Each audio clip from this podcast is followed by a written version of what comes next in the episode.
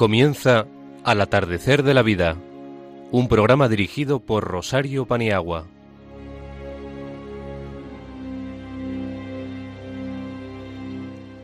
Buenas tardes, queridos amigos. Aquí estamos de nuevo.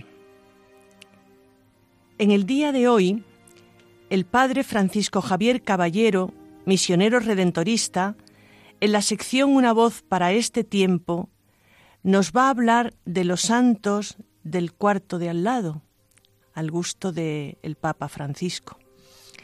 Quien nos habla en la sección La sabiduría de los mayores va a hacer unas reflexiones de cómo despedir a nuestros seres queridos desde la esperanza cristiana. En la entrevista, Gloria Merino nos dará un testimonio, como suele hacerlo, y en esta ocasión sobre la misericordia. Ana Rodríguez, terapeuta familiar, nos hablará sobre el olvido. En la sección Mente Sana, Alberto Bonilla, neuropsicólogo clínico, nos va a referir lo que es el daño cerebral adquirido. En la sección El día a día de los mayores, Ágata Fernández, Ana Rodríguez y quien nos habla, daremos noticias, consejos y curiosidades. Pablo Rodríguez Osorio, poeta, va a recitar unos poemas sobre la manta. Contaremos en control con la inestimable ayuda de Yolanda Gómez. La música elegida por Araceli Paniagua en esta ocasión va a ser El último adiós. Llegó la hora del adiós de Quarantotto Sartori, que nos hará la hora más hermosa sin duda, con el deseo de pasar una hora juntos y junto a todos los que tenemos en el corazón y que ya están en la, clase, en la casa del Padre, adelante.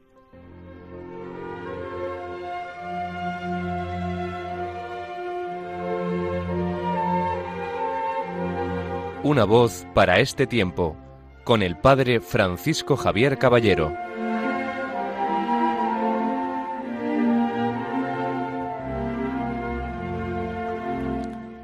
Tenemos con nosotros al Padre Francisco Javier Caballero, que en esta tarde, por las fechas que estamos celebrando, va a hablar sobre los santos de la clase media, los santos de la casa de al lado, según dice el Papa Francisco.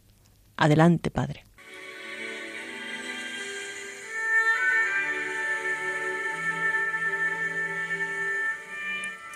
Queridos oyentes de Radio María, queridas personas mayores, muy buenas tardes. Acabamos de empezar el mes de noviembre y lo hemos hecho con la celebración de la fiesta de todos los santos, de todos aquellos que nos han precedido en la fe. Los santos para San Pablo no son solamente aquellas personas que han tenido una vida irreprochable o que siguen ciegamente una serie de normativas religiosas. No. Para él los santos son todos los creyentes que ponen su esperanza en el amor que Dios nos regala. A estas alturas, a ninguno se nos niega que la realidad está compuesta de sufrimiento, pero como Cristo nos recuerda en las bienaventuranzas, ellos nos llaman a acoger una realidad escondida que nos procurará una felicidad más profunda que nuestro propio sufrimiento, una alegría más honda que nuestra propia tristeza, una presencia amorosa que consuela, que guía y que sacia. El Papa Francisco, en su exhortación apostólica Gaudete et Exultate, nos recordaba y nos hablaba de los santos de la puerta de al lado. Y decía él, me gusta ver la santidad en el pueblo de Dios paciente, a los padres que crían con tanto amor a sus hijos, en esos hombres y mujeres que trabajan para llevar el pan a su casa, en los enfermos, en las religiosas ancianas que siguen sonriendo, en esta constancia para seguir adelante día a día, veo la santidad de la iglesia militante.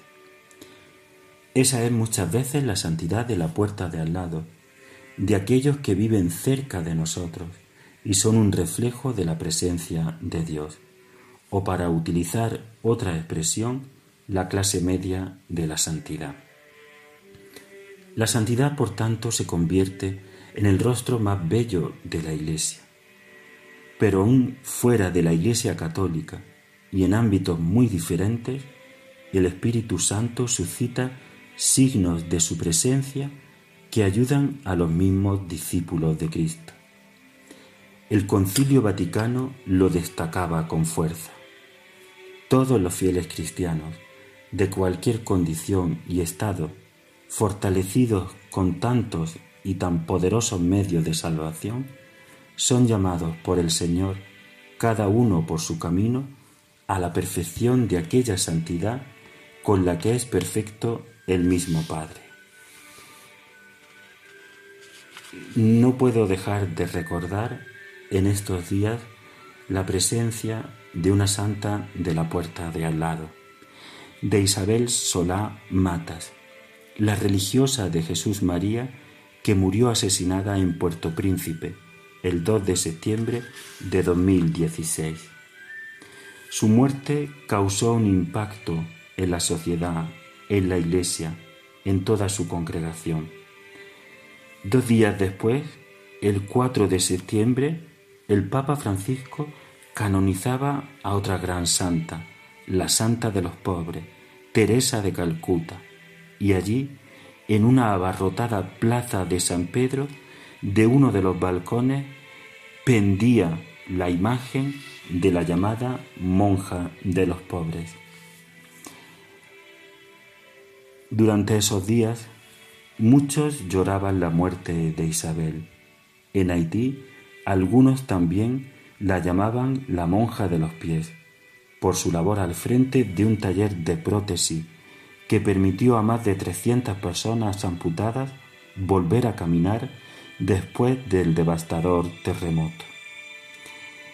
El Papa, conocedor de su muerte, finalizó su alocución en la ceremonia de Santa Teresa de Calcuta con esta alusión que emocionó y reconfortó a todos. Recemos de manera particular por la misionera española Isabel, que hace dos días fue asesinada en Haití, un país que sufre tanto. Ojalá que todos los santos contribuyan y contribuyamos a erradicar el sufrimiento de este mundo. Buenas tardes.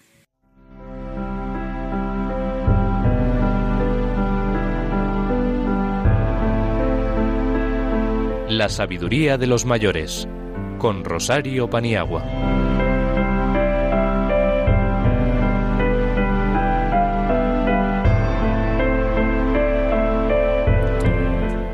Esta tarde, como no podía ser otra cosa, vamos a dedicar este espacio a los que se nos han ido a vivir más, a vivir mejor, a vivir con Dios para siempre.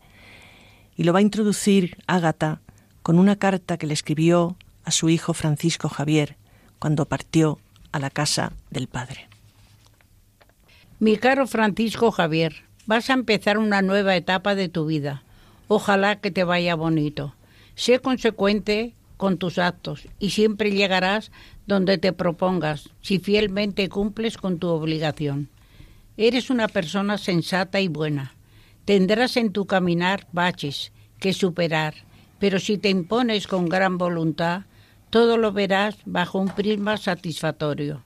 Vive como eres, cariñoso, amoroso, aunque procura estar eh, capacitado que los demás, trátalos con generosidad y te responderán con gratitud.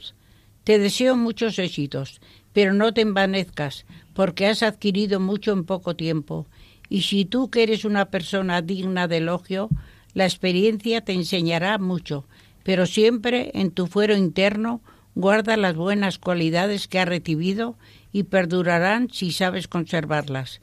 Con cariño y amor, todos mis buenos deseos en tu nueva empresa, Amacho. Muchas gracias, Ágata. Tú nos has introducido en lo que queremos que sea esta tarde esta sección. Eh, tenemos en el corazón a muchos seres queridos. A Elena, de esta casa, muy querida, muy importante aquí. Y ahora ve a Dios cara a cara. Y a todos los que tenemos en el corazón y ya se encuentran en la otra orilla, en la casa del Padre. Vivir la separación de personas que hemos querido mucho es muy doloroso. Esto no se puede ocultar. Pero si se puede ayudar a alguien que esté en esta situación y a lo mejor viviéndola desesperanzadamente, nuestro propósito es ayudar un poquito, aunque una persona, una persona que oiga el programa, esté mejor en su duelo, nosotros quedaríamos pagados de sobra. El dolor por las pérdidas es un componente natural de la vida y nos hace crecer por dentro, pero si se sabe integrar lo que ha venido. Nos referimos al dolor aceptado, el dolor acogido, es decir, el ser un buen anfitrión de ese huésped inesperado que no es grato y que nos rompe los esquemas. Ese dolor llega y hemos de afrontar esta visita desde la fe, apoyados en la fuerza del Espíritu, que no nos quita el dolor, pero nos da el verdadero sentido. Cuando aparece el evento es muy difícil encajarlo, porque nos rompe la cotidianidad. Pero hay que ir encontrando el camino de la integración, serena, pausadamente, en silencio, en oración, con tiempo. Los creyentes tenemos un porqué, un para qué, un con quién vivirlo. No estamos solos, abandonados a nuestra suerte. Claro que humanamente cuesta, pero claro que la gracia ayuda de una forma increíble. Hay que nombrarlo, llamarlo por su nombre. Hemos perdido a un ser muy querido. Dialogar con el evento y no huir de lo que ha pasado ni aposentarnos en él, sino situarlo maduramente en nuestra existencia, en nuestra existencia creyente. Este dolor no podemos minimizarlo, no, no ha pasado nada, no, ni maximizarlo, qué horror, se acabó la vida, no. Ambos extremos son erróneos. Nunca sentirnos culpables de lo que ha sucedido, porque Dios está por encima de nosotros y ha querido a la persona o personas que se han ido más que los hemos podido querer nosotros. En ese momento, Dios nos visita con unas fuerzas que no estaban a lo mejor ni antes ni después. Es en el momento. Y toda persona tiene un potencial natural de superación que le es inherente, es la fuerza de la vida que grita dentro. Muy sugerente, solo Dios basta. Muy sugerente, mi fuerza y mi poder. Muy sugerente, el Señor es mi pastor. Muy adecuado al momento, con Él a mi derecha, no vacilaré leemos en nuestras escrituras. Ayer, en los jesuitas de Maldonado, leía con detenimiento junto al Cristo, No temas, yo he vencido al mundo. Oye, Charo, ¿es posible vivir el dolor de una forma positiva? Sí, sí. Ante el dolor hay distintas posturas. Depende mucho del mundo de valores, de la fe. El que no tiene fe lo tiene mucho más difícil, a mi entender. Pero supone un trabajo personal para afrontarlo debidamente. Supone entrar en el fondo de uno mismo y acoger la situación y poner, con la ayuda del Señor, toda nuestra energía para salir de esta situación a su debido tiempo, ni antes ni después. No cabe eh, correr no sirve para nada y ralentizar porque tampoco ayuda. El dolor por la pérdida o el dolor en general se puede convertir en maestro de vida. Hay personas que viven la pérdida curadas y personas que viven la abundancia de una manera insana. Por paradójico que esto parezca, vivir la pérdida sanamente es confiar plenamente en quien nos va a dar la fuerza, dar pasitos, intentar estar saludable en medio de una pena honda. Porque vivir curados es un estado de vida y se produce cuando la persona está unificada por dentro y se ha encontrado por dentro y es autónoma en su opción por vivir. De ahí viene la curación. Por tanto, a tu pregunta, Ana, sí que se puede vivir el dolor de una forma positiva. Y esta forma positiva se experimenta y se comparte, porque esta experiencia tiene que ser altruista. No nos podemos guardar lo que hemos logrado con la ayuda de Dios. Con la muerte de un ser querido hay una pérdida real, pero también hay una pérdida simbólica, representada en todo un mundo vivido con esa persona que ya de esa manera no lo podremos vivir, sí de otra. Y el recordar todo lo bueno vivido, todo lo amable, ayuda muchísimo a ir curando esta herida. A pesar del dolor que es del cual has estado hablando, ¿cómo podemos salir adelante cuando hay una pérdida tan grande? Nuestro camino es salir adelante. En el dolor yo siempre digo que es como un pasillo al que tienes que entrar y del que tienes que salir, no un cuarto de estar en el que te sitúas a verlas venir. ¿eh? El tiempo lo cura todo, pero si tú le ayudas al tiempo con una actitud positiva.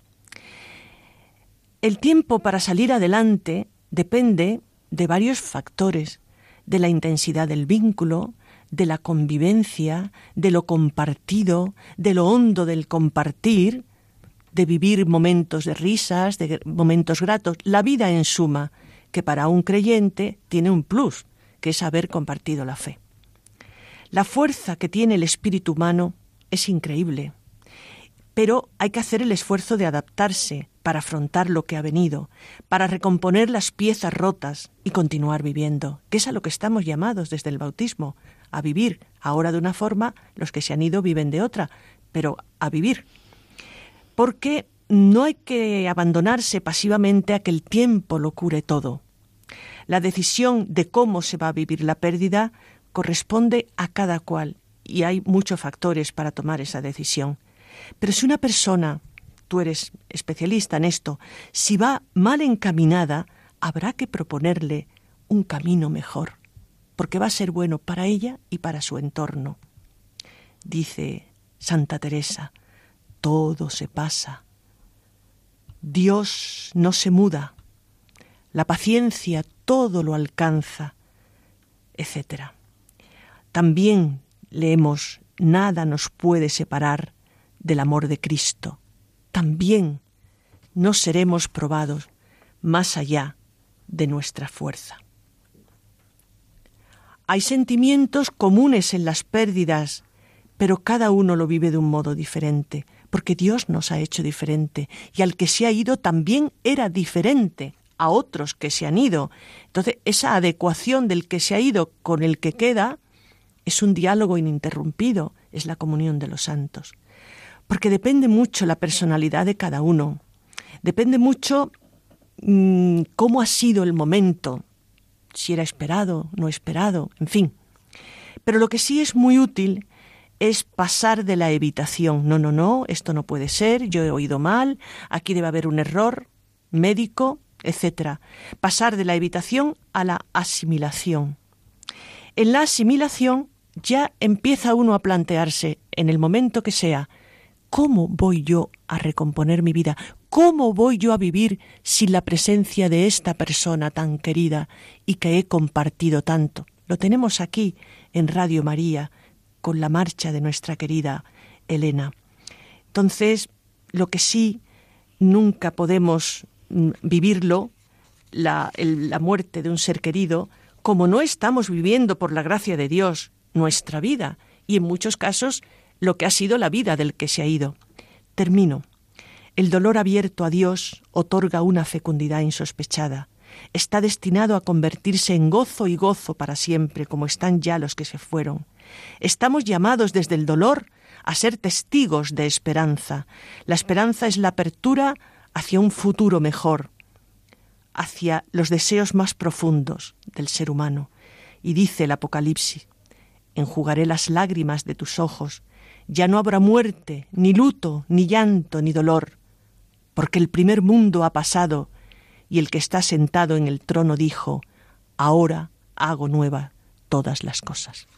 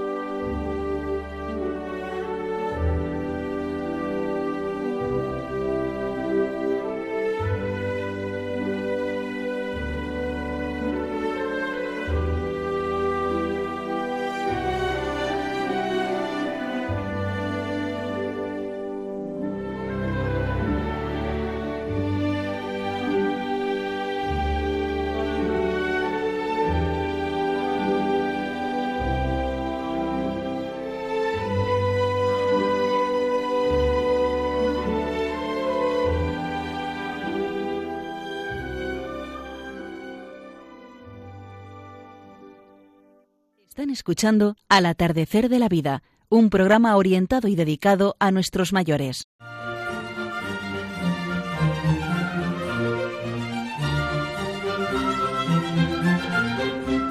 La entrevista en Al atardecer de la vida.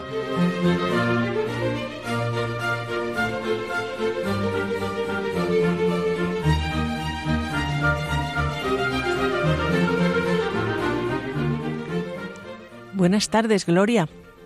Buenas tardes. Tenemos con nosotros, como habitualmente, eh, a Gloria Merino, que lo que va a hacer es volcarnos una parte de su interior tan habitado por Dios. Adelante, Gloria. Buenas tardes, todos los oyentes de Radio María. Recientemente hemos celebrado la festividad de Santa Faustina Kowalska, apóstol de la Divina Misericordia, devoción que tanto impulsó San Juan Pablo II. Misericordia es un volcar o, o volver nuestro corazón con amor hacia las miserias del prójimo. Hace muchos años llegó a mis manos una oración preciosa escrita por el cardenal Sionens, belga, para rezarla por la mañana, que es, una, es un verdadero programa de vida. Dice así, Señor, en el silencio de este día que comienza, vengo a pedirte la paz, la prudencia, la fuerza. Hoy quiero mirar el mundo con ojos llenos de amor, ser paciente, comprensivo, dulce y prudente. Ver por encima de las apariencias a tus hijos como tú los mismos los ves, y así no ver más que el bien en cada uno de ellos. Cierra mis oídos a toda calumnia, guarda mi lengua de toda maldad, que sólo los buenos pensamientos permanezcan en mi espíritu que sea tan benévolo y alegre que todos los que se acerquen a mí sientan tu presencia. Revísteme de ti, Señor, y que a lo largo de este día yo te irradie. Amén. Preciosa, ¿verdad? Siempre que la leo, me impresiona la frase, ver a tus hijos como tú los ves y así no ver más que el bien en cada uno de ellos. Un día, no hace mucho, leyendo el periódico, me llamó la atención una noticia. Hablaba de una niña de 12 años a la que habían recogido porque se dedicaba a la prostitución para conseguir dinero, para comprar droga para su madre y alimentos para su hermanito de siete años. Me impresionó tanto esta noticia que hasta me hizo llorar. Pero viene esta pobre niña, metida en ese ambiente de basura y vicio, una criatura buena y limpia, olvidada de sí misma, malviviendo, pensando solo en su madre y su hermanito. La miraba con amor, con ojos de misericordia. Y como dice el cardenal Suenes, la veía por encima de las apariencias, como Dios nos ve, y así no veía más que el bien en ella. No justificar el pecado, pero no condenar nunca al pecador y ayudarle a salir de él. Decir como Jesús a la mujer adúltera, yo tampoco te condeno, vete en paz y no peques más. Que Jesús misericordioso haga nuestros corazones semejantes al suyo. Gloria, muchas gracias, ¿eh? Como siempre nos ilustras desde lo hondo, porque tú lo transmites desde lo hondo. Muchas gracias, Gloria. Ojalá le irradie. Sí, sí. Para todos, un abrazo. Para ti también. Todos lo vivamos así. Para ti también, Gloria. Adiós. Mayores y familia, con Ana Rodríguez.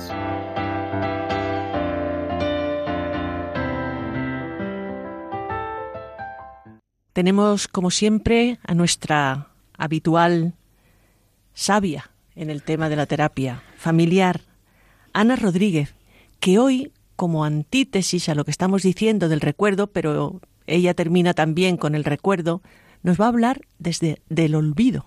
Adelante, Ana. Muchas gracias, Charo. Queridos amigos, una vez más estamos aquí para a ver si aclaramos algunas cosas o desdramatizamos otras. He elegido este tema porque veo que hay mucha gente preocupada por el olvido, pero eso es relativo. Intentaré explicarme para que no se le dé tanta importancia. Los recuerdos no son permanentes, puesto que se mantienen en nuestro cerebro en un tejido que cambia continuamente y en el que algunas neuronas mueren y ciertas conexiones cambian o se debilitan. De ahí que venga el olvido. Es algo ajeno a nosotros. Hay dos tipos de olvido. Uno que se produce cuando escuchamos algo que no nos interesa mucho y se archiva en la memoria, pero como no tenemos demasiada intención de recuperarlo, allí se puede quedar. Esto es lo que en, el lenguaje común se dice, lo que me entra por un oído me sale por otro. Pero luego hay otro olvido, que es el, el que se produce cuando tenemos que cuando tenemos intención de recordar, hay factores que nos lo impiden y nos ponen ciertas trabas para poder recordar y gastamos un tiempo precioso hasta que nos viene. Estos, estos eh, factores, de alguna manera, mm, afectan a todo el mundo. Uno de ellos es el paso del tiempo. Y es que a medida que pasa el tiempo, recordamos menos la información recibida. Por ejemplo, ¿Cuántos de nosotros recordamos todo lo que estudiamos, leímos o vimos? Yo no sé vosotros, pero yo cuando tengo que ayudar a mis nietos me tengo que leer antes la lectura, porque si no, no les puedo ayudar. Y necesitamos refrescarnos la memoria con algún apoyo. Luego vienen los cambios contextuales, y es que con el paso del tiempo los contextos cambian, puesto que el mundo va cambiando y nosotros también. Por ejemplo, en nuestra etapa infantil recordamos solo las cosas puntuales o que nos han impactado de una manera especial. Por ejemplo, recordamos una película, un cumpleaños especial, una fiesta, hasta un castigo. Y luego vienen unas interferencias que también nos atacan a todos. Y es que en nuestra memoria hay muchos recuerdos similares almacenados, de la niñez, de la adolescencia, de la madurez, pero solo recordaremos aquellas experiencias únicas que se diferencian de la rutina. Por ejemplo, recordamos un viaje, un verano especial, una boda distinta. ¿Por qué? Pues porque han sido únicas o diferentes de otras que hemos vivido. Y es que olvidar es una acción involuntaria, acordaros, involuntaria, que consiste en dejar de recordar o guardar en la memoria toda la información que vamos recibiendo a lo largo de la vida y que llega a desaparecer de nuestra conciencia. Hay estudios que dicen que hay ciertos datos o noticias que se nos olvidan al cabo de 10 o 15 años y que por mucho que intentemos recordar no vuelven. El tema de que se me ha olvidado algo es porque tenía conocimiento de que algo estaba perdido en la memoria, pero no sé el qué. ¿Qué quiere decir esto? Que los recuerdos olvidados no desaparecen, sino que quedan escondidos en nuestro subconsciente. Ana, mm, no todos los olvidos tienen la misma importancia. En efecto, de hecho, hay olvidos que se nos van produciendo a medida que vamos cumpliendo años y son debidos a causas externas a nosotros. y aquí intervienen problemas personales, todo lo que estoy diciendo hasta ahora me estoy refiriendo a personas sanas, a personas que tienen una calidad de vida buena y que no tienen alteraciones importantes. Entonces, puede haber, aún dentro de estas personas, causas que les impiden tener recuerdos. Por ejemplo, eh, un, un, recuerdo, una situación traumática que llega a producir una amnesia transitoria como consecuencia de un golpe, de una caída, de una noticia desagradable, y eso a veces nos hace mm, fallar. Puede haber otros temas de tipo psicológico, el producido por una enfermedad larga, por un estrés o cuando se está sometido a presiones o preocupaciones no controladas. Por ejemplo, si estamos cuidando a un enfermo, si tenemos un nieto problemático que no nos deja vivir, otro aspecto puede ser el fisiológico, que es el que en nuestro cerebro, nuestro sistema nervioso, pues a veces no tiene recuerdos claros y por eso los perdemos. Y puede haber otros que por el uso de psicotrópicos, que son esas sustancias que alteran el funcionamiento del cerebro, hace que no seamos capaces de recordar algunos hechos. Y las personas mayores solemos tomar ciertos productos precisamente para ciertas causas que tenemos. Eh, precisamente Alberto hoy nos va a hablar de esos daños cerebrales que pueden coayudar a, los olvidos. Pero mm, mi pregunta en esta ocasión es, ¿por qué recordamos unos hechos sí y otros hechos no? Pues mira, por la teoría de las interferencias. Mira, hay una interferencia proactiva, bueno, lo de menos es el nombre, pero que sepáis que es así. Eh, que cuando una información aprendida eh, hace tiempo dificulta la, la retención de otra más reciente. Por ejemplo, eh, aprendemos un número de teléfono nuevo cuando estamos acostumbrados a otro anterior. Nos va a ser muy difícil retenerlo hasta que rápidamente nuestra memoria se vaya haciendo al nuevo. En las personas mayores tiene mucho más peso lo aprendido hace años que lo aprendido ayer. Y es que la memoria es selectiva y por eso recuerdan mucho mejor los hechos sucedidos hace 20 años que lo que comieron ayer. Y luego hay otra interferencia que es la retroactiva, que es cuando la nueva información dificulta la retención de la información recibida el día anterior. Os voy a poner un ejemplo para que lo veáis más fácilmente. Nos vamos de excursión a León y nos explican la catedral. Y al día siguiente vamos a ver el Palacio de los Guzmanes o la Casa de los Botines. ¿Qué pasa cuando queremos recordar? Pues que quitando algunas memorias privilegiadas, lo normal es que recordemos poco lo anterior y poco lo nuevo. ¿Qué podemos hacer entonces? Pues disfrutar de lo que estamos oyendo mientras lo oímos. Y al día siguiente recibir lo nuevo sin pretender retener lo anterior. Con lo cual, yo recomendaría que disfrutemos de las cosas cuando las tenemos delante. Y si se nos olvida, bendito sea Dios. Ya lo disfrutamos ayer.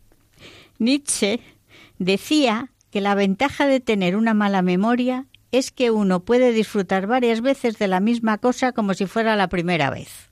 ¿O no es verdad? ¿Tiene el olvido, por lo que estás diciendo, alguna función positiva Sí, ya lo creo.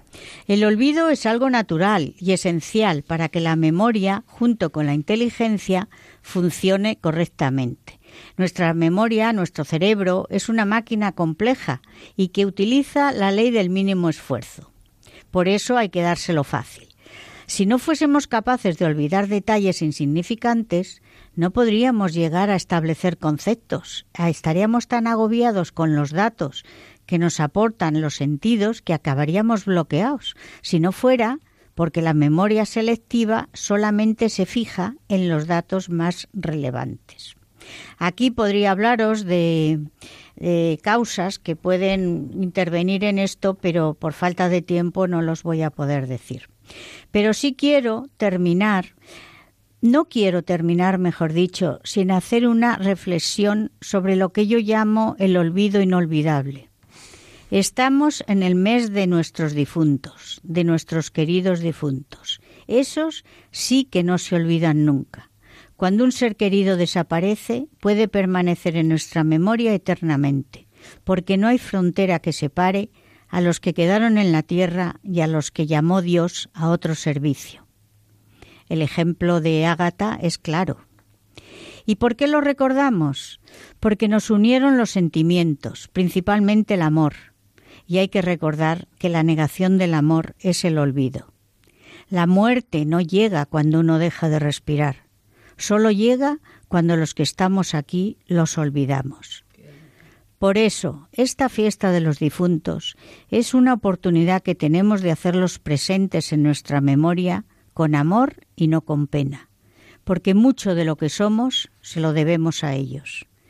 Recordar a nuestros seres queridos es algo muy íntimo, es una gracia especial que se nos ha dado para traerlos al presente cuando queramos y lo necesitemos, porque siempre van a estar en un sitio privilegiado en nuestro corazón. Y mientras vivamos, ellos también estarán vivos en nosotros.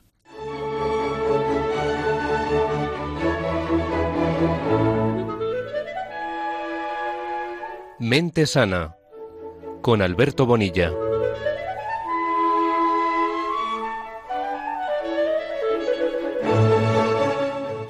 Aquí tenemos a Alberto Bonilla, neuropsicólogo clínico, que hoy nos va a hablar de algo que ya Ana lo ha iniciado. Vamos, los, los efectos del daño cerebral adquirido y cómo resolver este conflicto que sí que puede llegar a la pérdida de memoria, al olvido, en unos términos bastante profundos. Muy buenas tardes a todos los radioyentes. Una vez más, es un auténtico honor y privilegio estar aquí con todos ustedes y que me dejen eh, decirles unas palabras a través de, de la radio. En esta ocasión lo que quisiera comentarles, lo que, de lo que quisiera hablar es de lo que los científicos conocemos como DCA. Esto significa daño cerebral adquirido. Sigue siendo un término bastante, bastante ambiguo. Entonces, mm, me gustaría precisamente por eso, porque mm, es mucho más común de lo que en, en, el fondo todos nos creemos.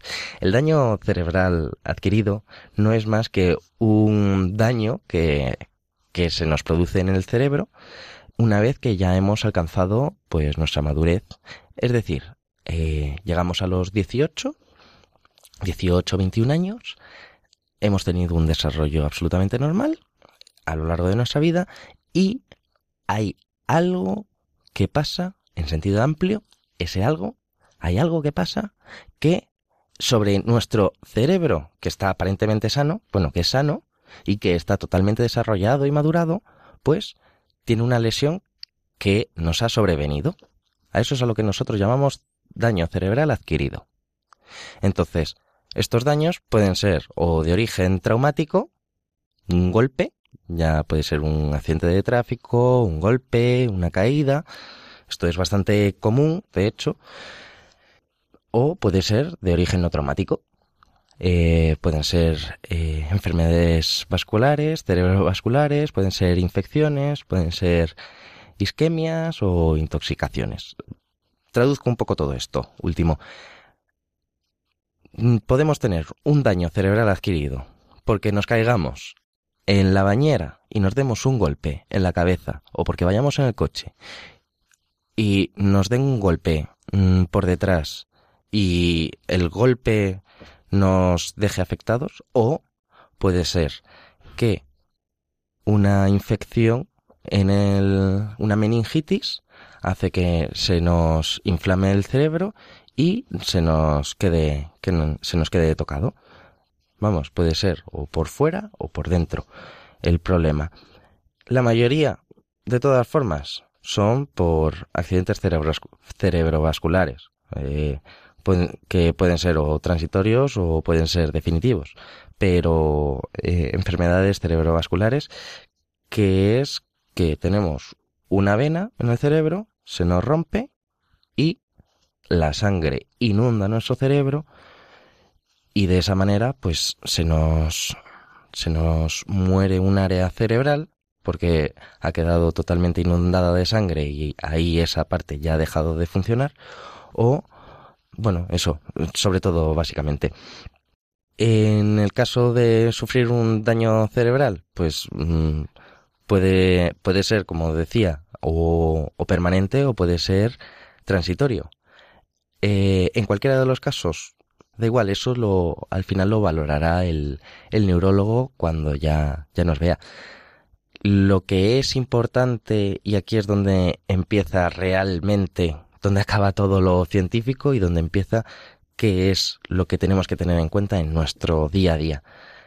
Siempre, en cualquiera de los casos, hay que tener una especial consideración a la experiencia subjetiva de lo que nos está pasando y los efectos clínicos, tanto como paciente como persona que rodea al paciente, porque eh, mm, yo que estoy en contacto y convivencia con alguien que ha sufrido un daño cerebral adquirido con posterioridad, pues puede ser que esté viendo comportamientos extraños que no sepa por dónde vienen, mm, por qué de repente ha cambiado la forma de ser y de comportarse de mi ser querido, y todo es debido precisamente a esto, porque después de un suceso de este estilo, no se puede estar percibiendo la realidad con la misma forma. Es absolutamente imposible que, como mínimo, no se tenga miedo de que nos pueda volver a pasar, de que me replantee cómo volver a retomar mi vida donde, donde la dejé. Yo, como profesional, Alberto Bonilla, yo como neuropsicólogo clínico, me plantearé cómo adaptar el tratamiento a la persona que tengo enfrente para que recupere las funciones que pueda recuperar, en el caso de que el daño cerebral sea permanente, que intente compensar otras, por ejemplo, ponerse los calcetines, que tenga una limitación de movimiento después de un accidente cerebrovascular, entonces que no se pueda, que tenga dificultades de movimiento la persona y eh, poder enseñar diferentes estrategias para compensar esos movimientos que ya no se pueden hacer igual. Y punto 3. El aceptar pasar un duelo y aceptar todo eso que no podré ni que no podrá el paciente recuperar ni compensar. Eso es por mi parte como profesional. Que esto era importante decirlo para que todo el mundo sepa cuál es la labor del profesional. Pero como eh, persona que rodea, todo el sistema familiar y social que rodea a la persona que ha tenido un daño cerebral adquirido deberá recibir un asesoramiento y un apoyo emocional porque obligatoriamente va a afectar en la convivencia con la otra persona por todo lo que anteriormente decía.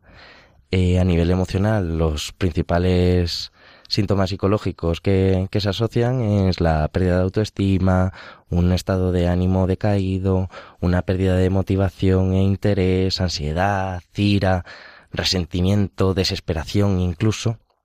Por todo eso es por lo que tendremos que tener en cuenta qué es lo que está pasando a esta persona y a dónde quiere llegar.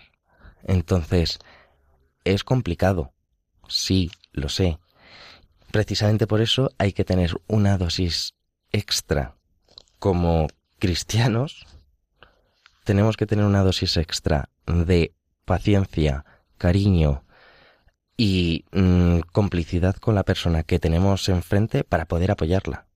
Pero también tenemos que ser conscientes de que como personas necesitaremos la suficiente humildad para poder decir, este es mi límite, este es mi tope y necesito una ayuda, tanto en el tratamiento para la persona como en mi propio tratamiento porque me siento demasiado devastado emocionalmente y que todo esto me sobrepasa. Por lo que, mm, por un lado, tendremos que tener eso, eh, unas creencias religiosas.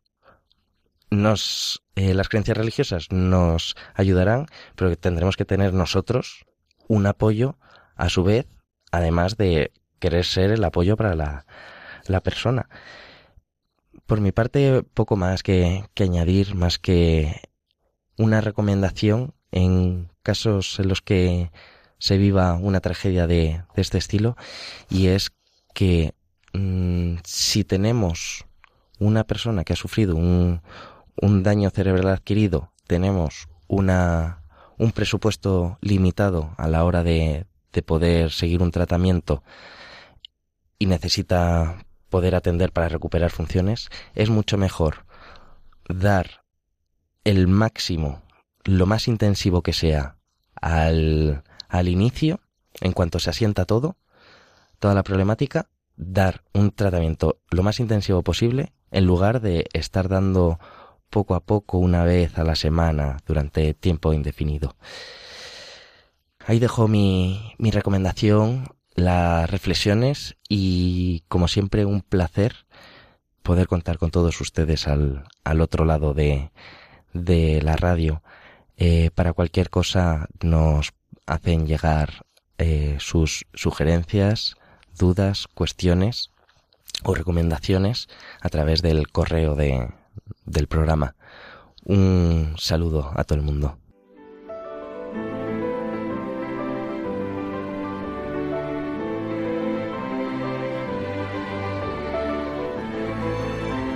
El día a día de los mayores, con Ágata Fernández y Ana Rodríguez.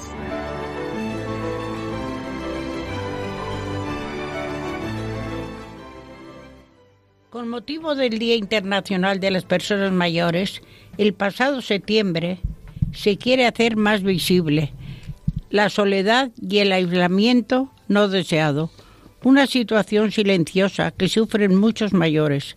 Por este motivo es necesaria una toma de conciencia y una implicación social para eliminar esta situación que cada día afecta a más personas mayores se han puesto en marcha programas y para informarse preguntar en los servicios sociales qué recursos se han creado para paliar esta situación.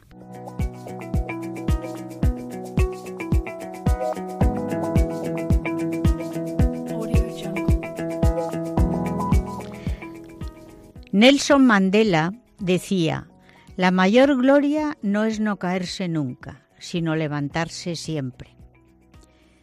Luther King decía, hemos aprendido a volar como los pájaros y a nadar como los peces, pero no hemos aprendido el arte de vivir como hermano.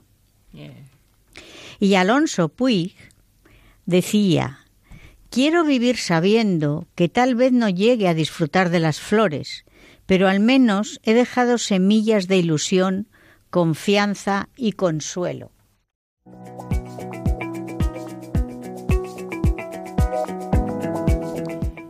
Decía Einstein, no nos hacemos mayores por ir acumulando muchos años, nos hacemos mayores cuando se apagan los ideales y se ahogan las ilusiones. Solamente una vida dedicada a los demás merece ser vivida.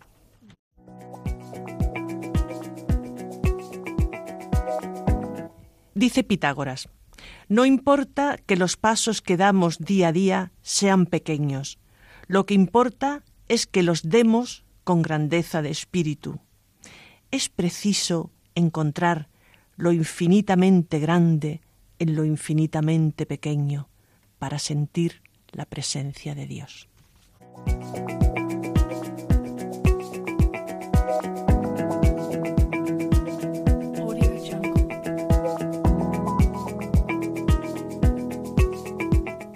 Pablo ha escrito unos versos eh, con el nombre de La Manta, que quieren significar la vuelta a casa en este tiempo de frío, donde nos espera un ser querido, un fuego ardiendo en la chimenea, una taza de té y sobre todo mucho amor.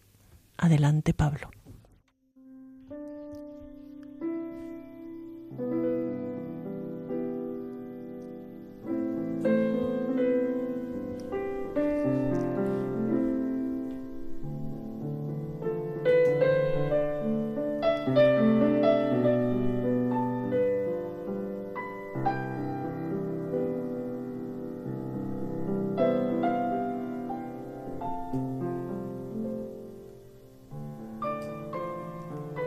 Manta que presta nos protege en esta fría tarde, aún de invierno, con el cielo plomizo y sollozante.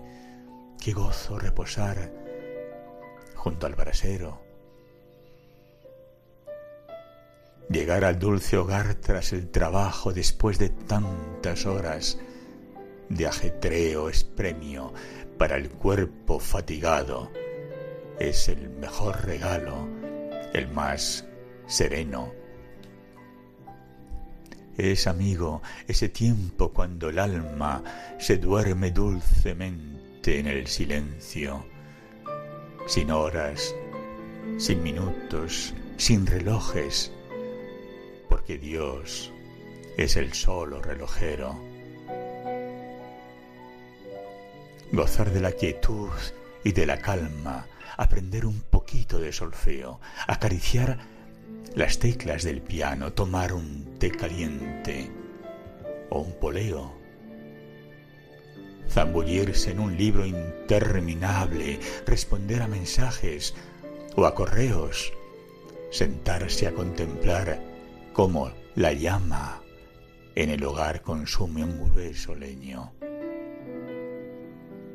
ensimismarse como amante ardiente, con la figura que nos muestra el fuego, o no pensar en nada, que la mente necesita también de un buen recreo.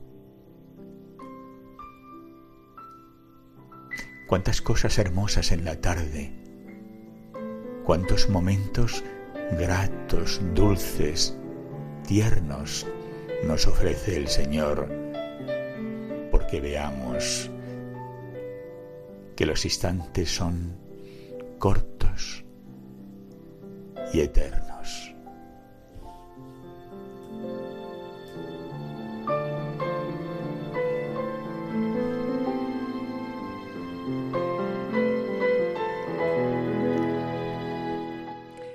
Muchas gracias a todos al padre Francisco Javier Caballero, a Ágata Fernández, a Ana Rodríguez, a Alberto Bonilla, a Gloria Merino, a Pablo Rodríguez Osorio, a Araceli Paniagua, a Yolanda Gómez. La música que nos ha acompañado es de Cuarantotto Sartori y se llama Cuando llega la hora del adiós, que es un elemento más en nuestro programa muy importante. Gracias a todos los que nos escucháis. Seguimos juntos para conectar por correo postal Radio María al atardecer de la vida, Paseo de Lanceros 2, primera planta, 28024, Madrid.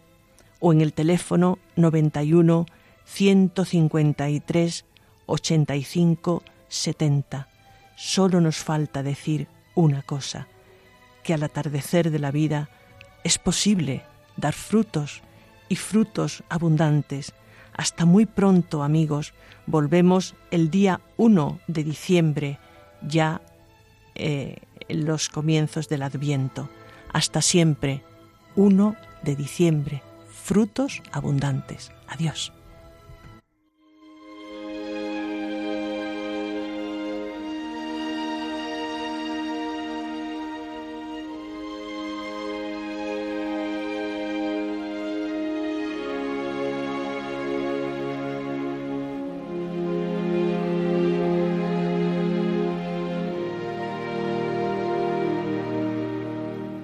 Acaban de escuchar Al atardecer de la vida, un programa dirigido por Rosario Paniagua.